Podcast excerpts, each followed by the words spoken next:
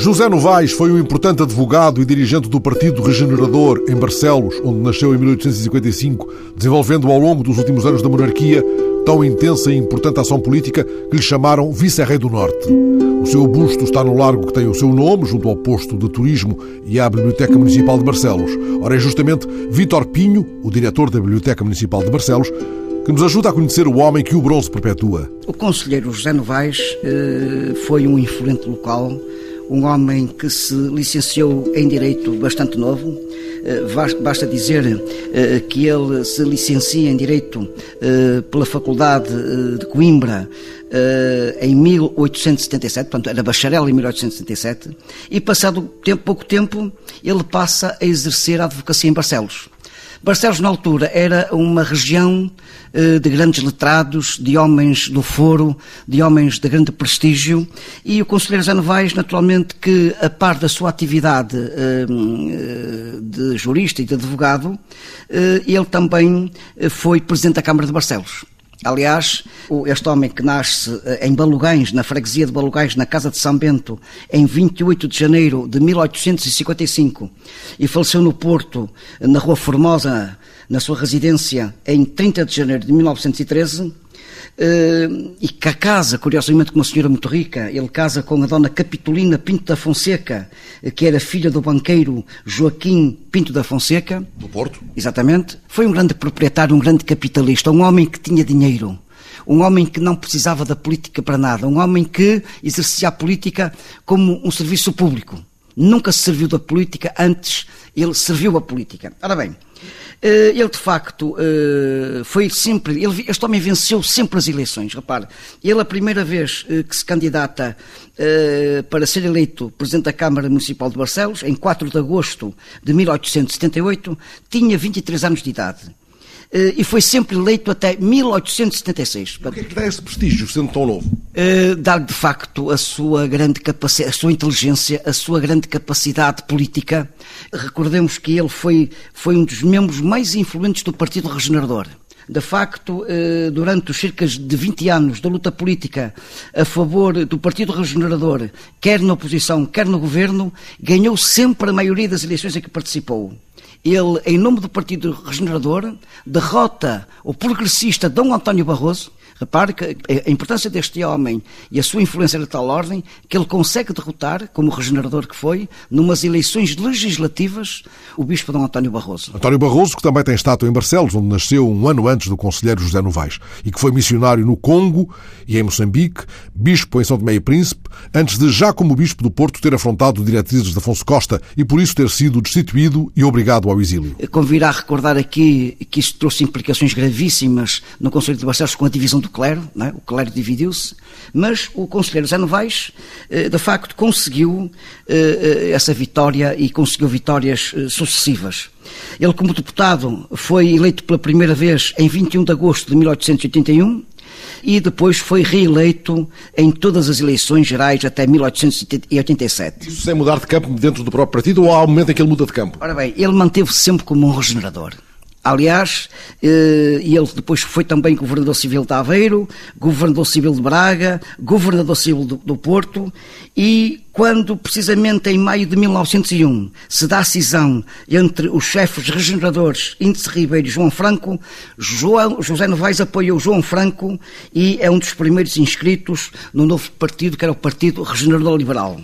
Aliás, convirá a dizer também que ele, enquanto regenerador liberal, portanto franquista, foi ministro dos Negócios Estrangeiros e da Justiça no governo presidido por João Franco de 19 de maio de 1906 a 2 de maio de 1907 e o, dado, o nome de conselheiro vem de facto dele foi membro do Conselho de Estado entre agosto de 1907 e outubro de 1910 pela morte de Índice Ribeiro. Ele foi substituir o grande líder Índice Ribeiro. Tendo estado o governo João Franco sempre debaixo de fogo cerrado, este homem viveu também momentos turbulentos do ponto de vista político. Naturalmente que sim, naturalmente que sim.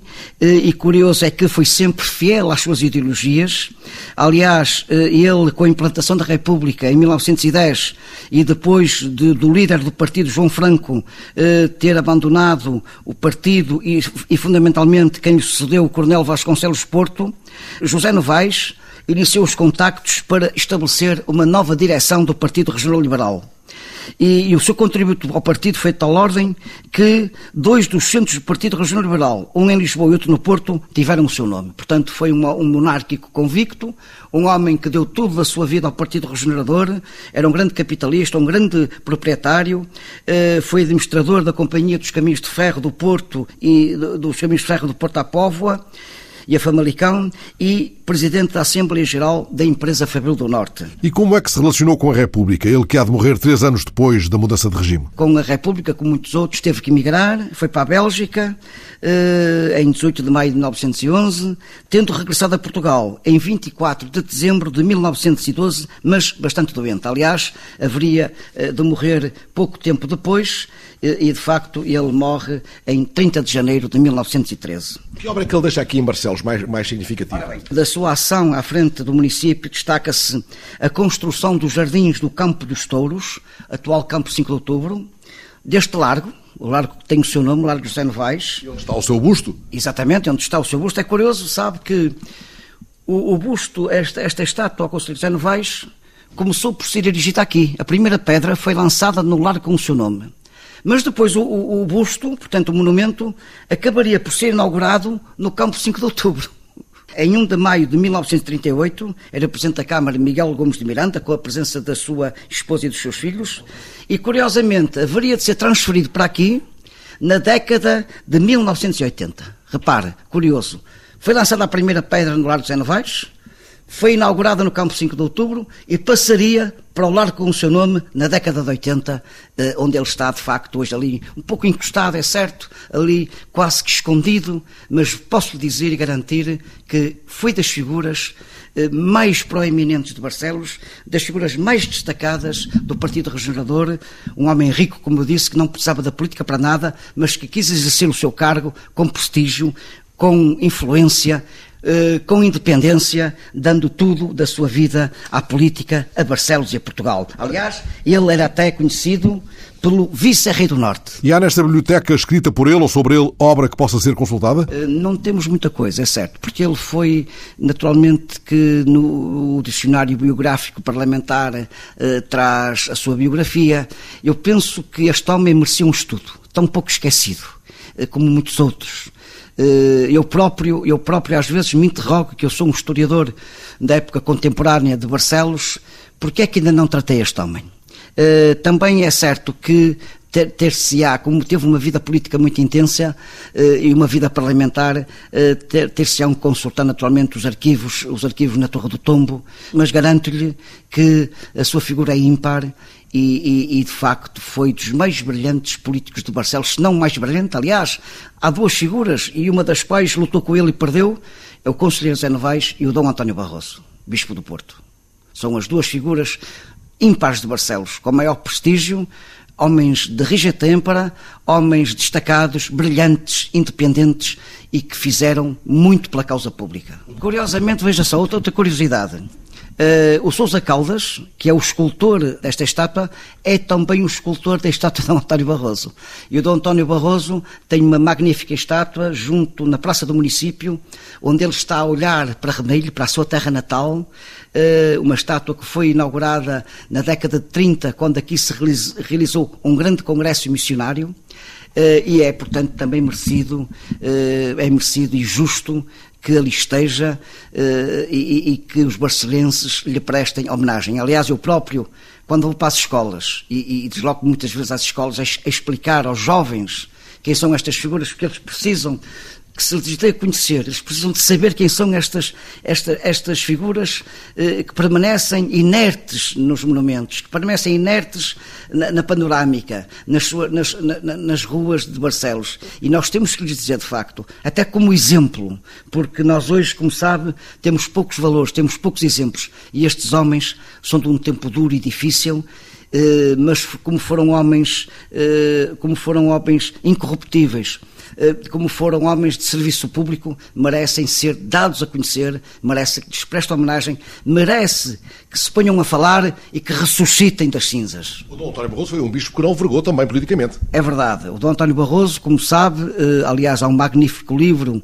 eh, escrito por Dom Carlos Azevedo e, e Amadeu Araújo, intitulando como réu da República. De facto, aquela tendência dos republicanos e, sobretudo, do Partido Democrático, do seu anticlericalismo, anticlericalismo, a palavra às vezes é um bocadinho difícil de pronunciar, eh, de facto visou uma população que era católica. Dom António Barroso nunca se vergou, apesar de ter sido exilado da Diocese, eh, nunca se vergou. Como homem digno que foi, foi julgado, foi chamado a Lisboa, foi expulso da sua Diocese, regressou aqui à sua terra em Remelho, onde repousa, e nós estamos convictos de que este homem também foi um santo, porque era um homem eh, dado aos outros, um homem que fez muito pela cultura portuguesa, que sobretudo ensinou a catequese, é um, é um, é um dos maiores missionários de todos os tempos. Não levava só a catequese, não levava só a religião, levava o trabalho, levava, levava o ensino, eh, ensinava os, os, os, os, os rapazes a arte de carpinteiro, de serralheiro.